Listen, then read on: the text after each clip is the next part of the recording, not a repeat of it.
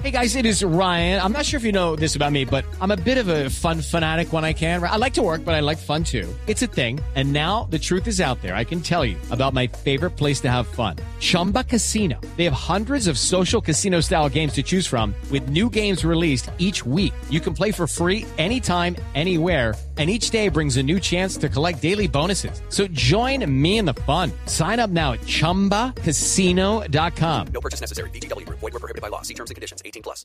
Señora Ministra de Trabajo, Alicia Arango, buenos días. Muy buenos días, Néstor, a ti, a los compañeros de la mesa de trabajo y a quienes nos escuchan. Ministra, ¿cómo es el cambio? Eh, ¿Cuál es el impacto? ¿Cuáles son los ejemplos que usted tiene a la mano?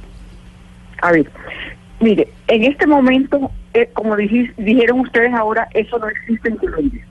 Para lograr esta propuesta que tiene el gobierno, tenemos que tener una ley. Pero nosotros en este momento lo que estamos haciendo es socializando para que Colombia sepa que hay muchas personas que trabajan por horas y les toca informar porque no tienen derecho a pensión y a salud, por ley. Entonces, la idea es que, por ejemplo, un muchacho que está en la universidad y de 4 a 8 quiere salir a trabajar en algo, hoy en día lo hace porque lo necesita, pero no tiene derecho a pensión y a, y a salud. O sea, ese muchacho lo coge un carro en la calle y nadie responde por él. Mm. Entonces, la idea es que las personas que trabajen por horas también haya un tipo de contrato en donde el empleador responda por su pensión y por la salud. Ministra, hoy, hoy en día no hay ningún pago de forma parcial para estos dos sectores, para salud y para pensión. No, señor. Eso es increíble, pero no. Sí, es Se paga por mes. Ministra, ¿y, ¿y quién haría los pagos en salud y pensión? ¿El trabajador o quien lo contrata? No, tendría que ser de la misma manera que cualquier otro contrato.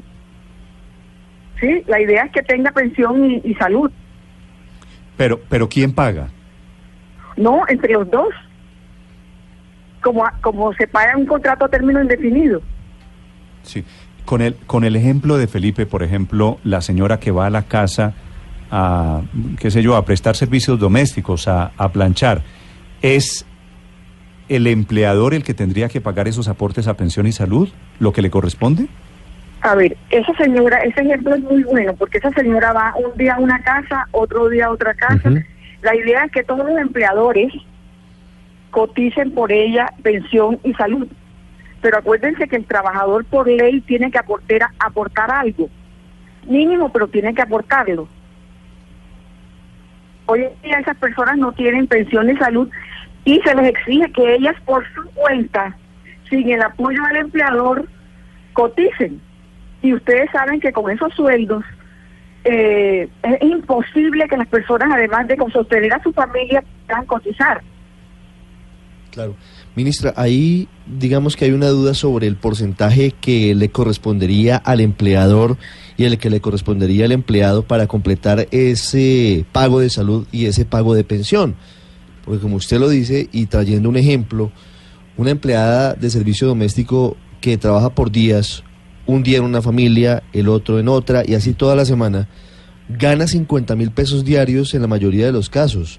Y eso le alcanza a lo sumo para sostener a su familia. Le quedaría muy difícil asumir una parte de su salud y de su pensión. Eh, lo que pasa es que, primero, nosotros no hemos sacado la ley, pero lo que pasa es que hoy la ley exige que se pague una cosa mínima, una cosa mínima que no es tan representativa para ella, para la persona que está trabajando. Pero es importantísimo que tenga su derecho a pensión y a salud. Hoy, hoy en Colombia hay 22 millones 600 mil de personas trabajando y solamente 8 millones cotizan. ¿Qué tipo de sociedad vamos a tener nosotros dentro de 20 años?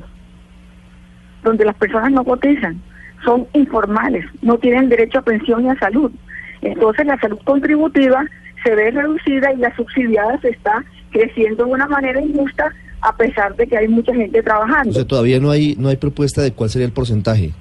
Por ahora no, se, no, todavía se no, hay- lanza no, la, no, la todavía no hay propuesta. La idea es la idea porque creemos que Colombia necesita un sistema de trabajo por hora. Sí.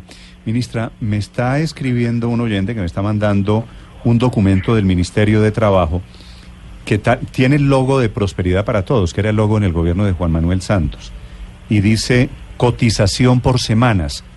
Eh, esto tiene logo Ministerio de Trabajo, y está diseñado este programa para quienes ganan menos de un salario mínimo legal vigente. ¿Esto se aprobó? ¿Esto pasó? ¿Esto sería complementario? ¿O esto no, no se pudo hacer? Se, se puede cotizar por semanas la pensión, pero la salud no. La salud va por mes.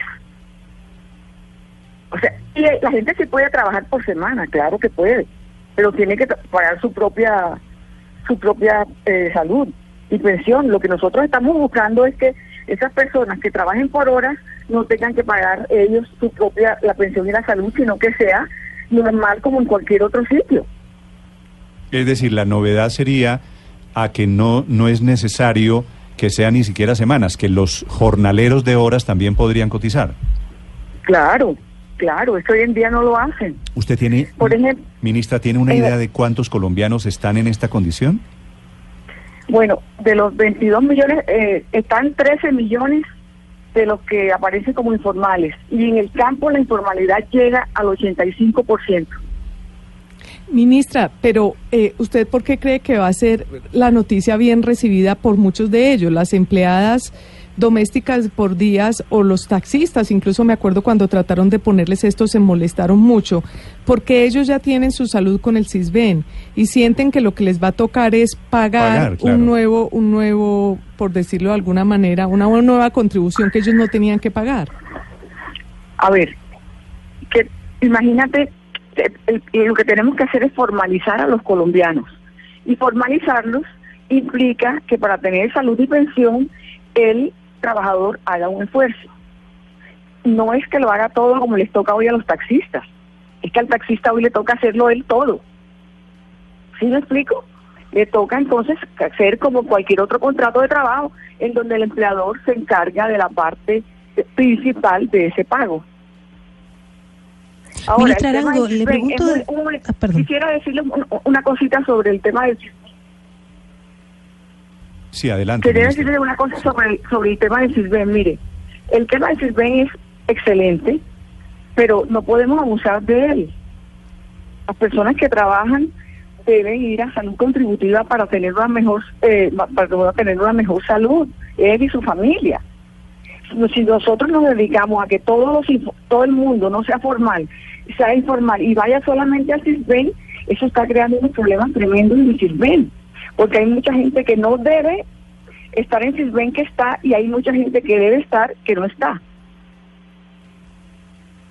Ministra, le pregunto desde Londres, porque le cuento que aquí en el Reino Unido el contrato cero horas es un proyecto o un sistema que funciona desde el año 2013, pero ha tenido que estar sujeto permanentemente a profundas reformas. Ha sido gran, de gran beneficio para el Reino Unido porque eso significa el milagro británico de no tener desempleo, pero ha, ha implicado que la mayoría de las personas contratadas en esa condición son los jóvenes, la mayoría son mujeres, además de eso son personas que no son sujetos de crédito, además de eso ha habido abuso de las empresas porque además les ponen condiciones de que no pueden emplearse en otro sitio.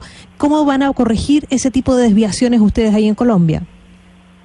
A ver, lo primero es que aquí puede aspirar mujer, hombre, eh, joven, viejo a este tema. No es solamente exclusivo a, jóvenes y mujeres. Les voy a dar un ejemplo. Mire, Amazon está trayendo eh, una plataforma a Colombia de call centers, ¿cierto? Para 300 cargos, ¿saben cuántas solicitudes tuvo? ¿Cuántas? 27 mil. Mm. Eso muestra en qué estamos en Colombia en el tema del empleo. Hay que darle oportunidad a las personas que también trabajen por horas. ¿Cómo se controla eso? Se tiene que controlar por medio de un sistema que hoy tiene el Ministerio de Trabajo y que seguramente tenemos que mejorar porque tampoco es que funcione perfectamente. Es el, el sistema de in- in- inspección, vigilancia y control. Pero Los ministra, ya que, ir a las empresas. ya que usted pone el ejemplo de Amazon, que la cifra que usted da realmente es impresionante y habla de la carencia de oportunidades. Pero ¿qué tal que Amazon o cualquier otra empresa le dé por contratar empleados ya no por días, ya no por meses, sino por horas, con el argumento de que por horas da igual que por mes?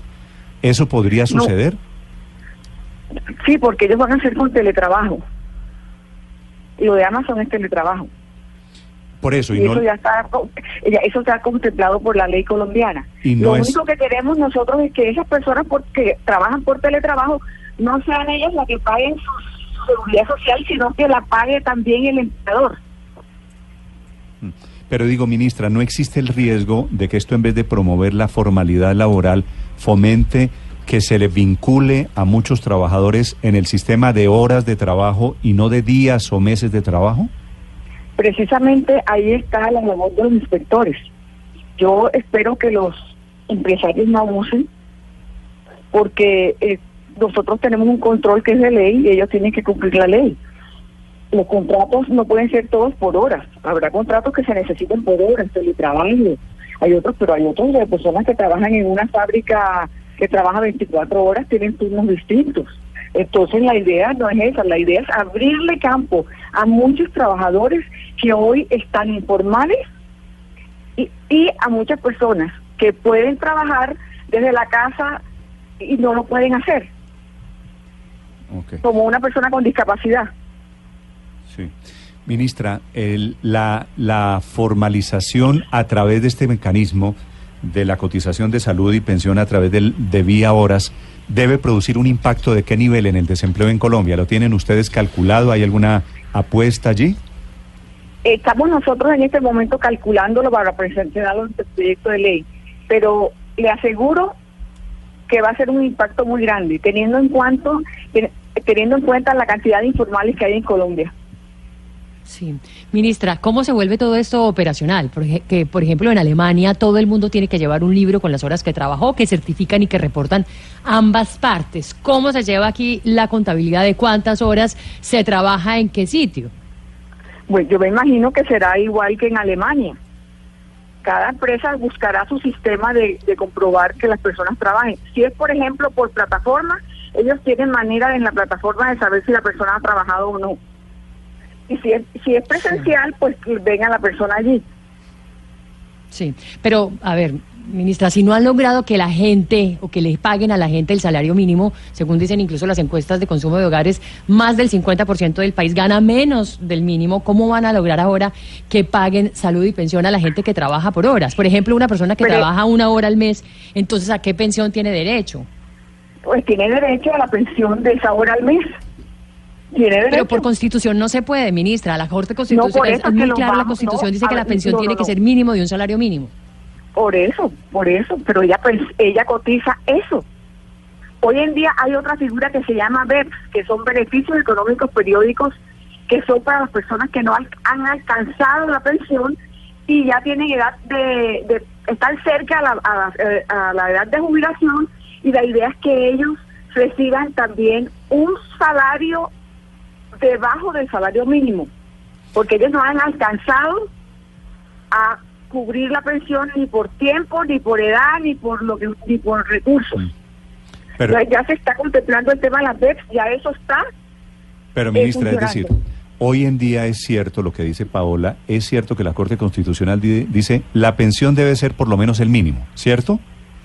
Sí, es cierto. Con la idea suya habría una pensión de 100 mil pesos mensuales, por decir una cifra. Yo no sé si ustedes saben que en el régimen de prima media hoy lo que lo que se hace es que la persona cotiza, cotiza y cotiza todo el tiempo. Si es por debajo del salario mínimo, el, el, el gobierno le pone el resto. Eh, ¿El gobierno le pone el resto a quienes han cotizado y no llega la pensión al mínimo? A- a- no, no llegan a tener la suficiente recursos para Para llegar para al mínimo. suficiente. Exactamente, la- la- el gobierno les ayuda. Pero nosotros lo que necesitamos hoy es que eso no siga pasando. Lo que necesitamos hoy es que el sistema pensional comience a entrar recursos de distintas partes Vale. y de distintos tipos de trabajo, porque no es mejor que la gente quede informal sin sin sin sin pensión y sin salud. O sea, no entiendo no entiendo por qué no se podría hacer un tema de horas en donde la- se, se pague la pensión y la salud de tal manera que los trabajadores colombianos siempre coticen. Mm. Sí, claro, pero, pero es de tal tamaño, es de tal tamaño en cambio que por supuesto que hay, que hay muchas dudas. Ministra, gracias por aceptar esta entrevista. Con mucho gusto.